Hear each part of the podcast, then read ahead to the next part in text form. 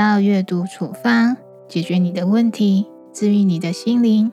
这是阅读处方第四季第五集节目。朋友们，我是婉莹，我在上海向你问好。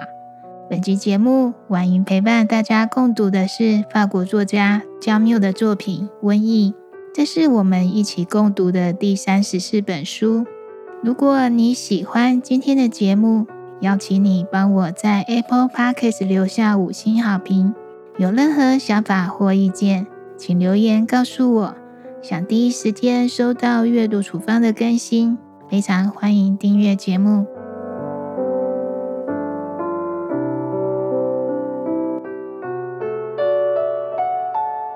台湾疫情加温，确诊案例不断累积，全国进入三级警戒状态。所有学校停课，也加强边境管理。不止台湾，全世界各地的疫情也还在延烧。与台湾并称防疫模范生的越南与新加坡，确诊案例也变多了。每天打开新闻一看，几乎都是关于疫情的新闻，心情难免焦虑紧张。也很想问问，作为一个普通人，应该如何对抗瘟疫呢？让我们打开今天的处方书目《瘟疫》。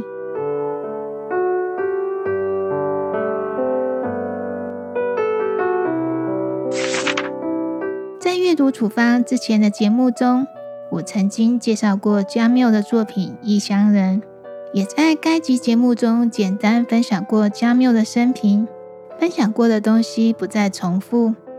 在本集节目里，我想聊聊加缪创作《瘟疫》这部小说的原因。在二零二零年新冠肺炎疫情爆发之前，我对瘟疫唯一的印象是 SARS。那时我才刚出社会，是一名菜鸟老师。我想很多人和我一样，对当年和平医院的惨痛教训深感痛心，还有无能为力。可是时间一久，当年的灾难变成记忆里的一段故事，完全被我抛在脑后了。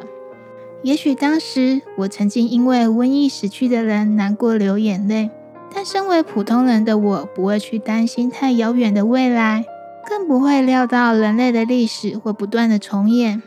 因为疫情没有爆发的时候，瘟疫离我们太遥远了，根本不会对我们造成任何的伤害。加上生在现代，我相信死亡还有疾病的威胁，已经因为医疗的进步大大减少和稀释了。人在幸福的时候看不到威胁快乐的凶手。加缪创作《瘟疫》这部小说的原因，是希望提醒大家一件事情：如果有一天瘟疫突然降临，我们应该怎么办？虽然处在平安的环境里。也要有随时应付意外事件的心理准备。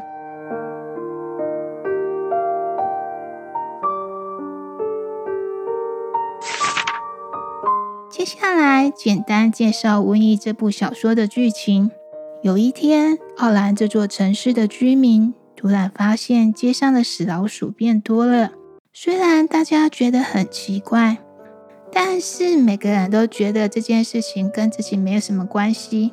后来有瘟疫症状的人不断增加，发烧伴随身体产生肿块，居民才一步步的意识到疫情的加温。在每天死亡人数达到三十的时候，省长送来一份电报，宣布奥兰城进入瘟疫状态，封闭了城市。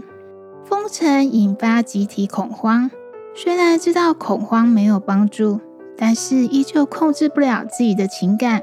患者家人拒绝让病人进行隔离，因为只要被带去隔离，他们之间除了死亡还有康复之外，就不太可能再相见了。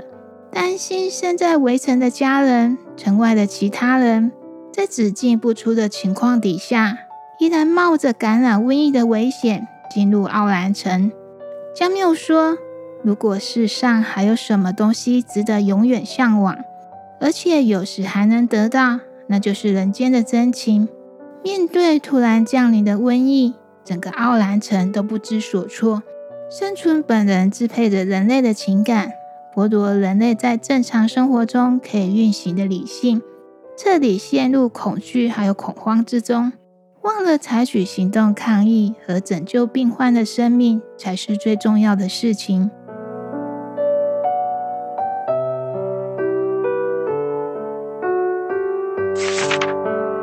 有人说，瘟疫是一面照妖镜，照出最深刻的人性。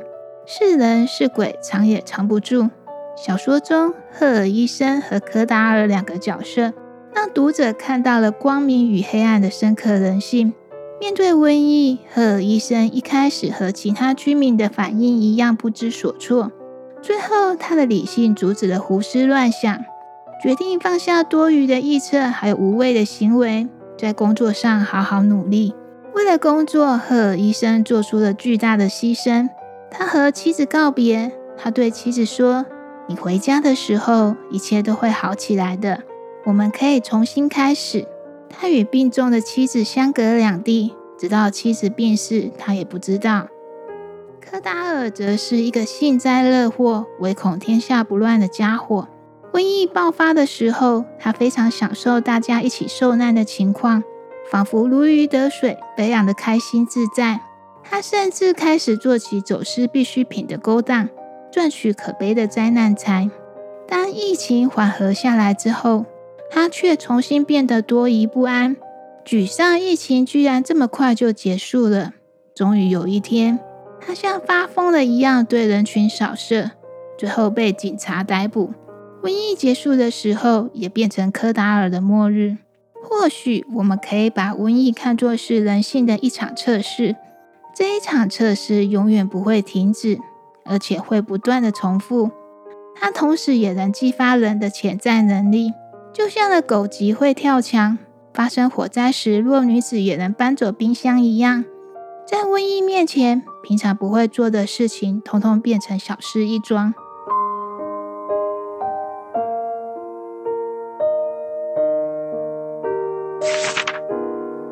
回到一开头说到的问题，作为普通人的我们，应该如何对抗瘟疫呢？加缪说，对抗瘟疫的唯一办法是诚实。普通人如何做到诚实呢？小说里的赫尔医生回答了我们的问题。就我的情况来说，所谓诚实，就是做好本职工作。撇去工作，普通人在疫情的本职工作是什么呢？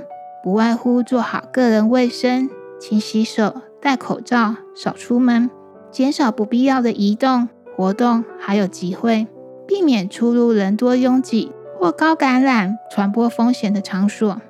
染病确诊，该隔离就隔离，该治疗就治疗，不隐匿病情还有足迹。如果可以，趁着健康施打疫苗，保护自己也保护别人，主动积极配合各项的防疫措施。共同严守社区防疫，以上这些都是普通人可以做到的事情。在疫情当中，总有一些事情是非常重要，但是你也明白，你的能力根本无法解决。既然无法解决，何不把焦虑放掉？至少心安理得。改变大环境不太可能，但我们可以从自己做起。只有积极抗疫，才能拯救现在不安与恐惧情绪中的自己。从本质来说，拯救自己的人，其实永远都只能是你自己。最后，祝福大家平安度过这波疫情。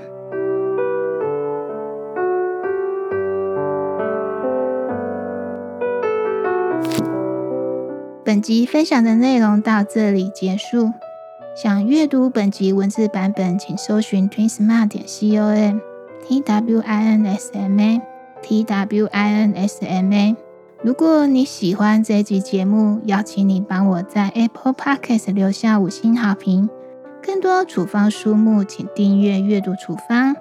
也欢迎把节目推荐给你的朋友、家人，一起让阅读帮助更多的人解决问题，治愈心灵。我是婉莹。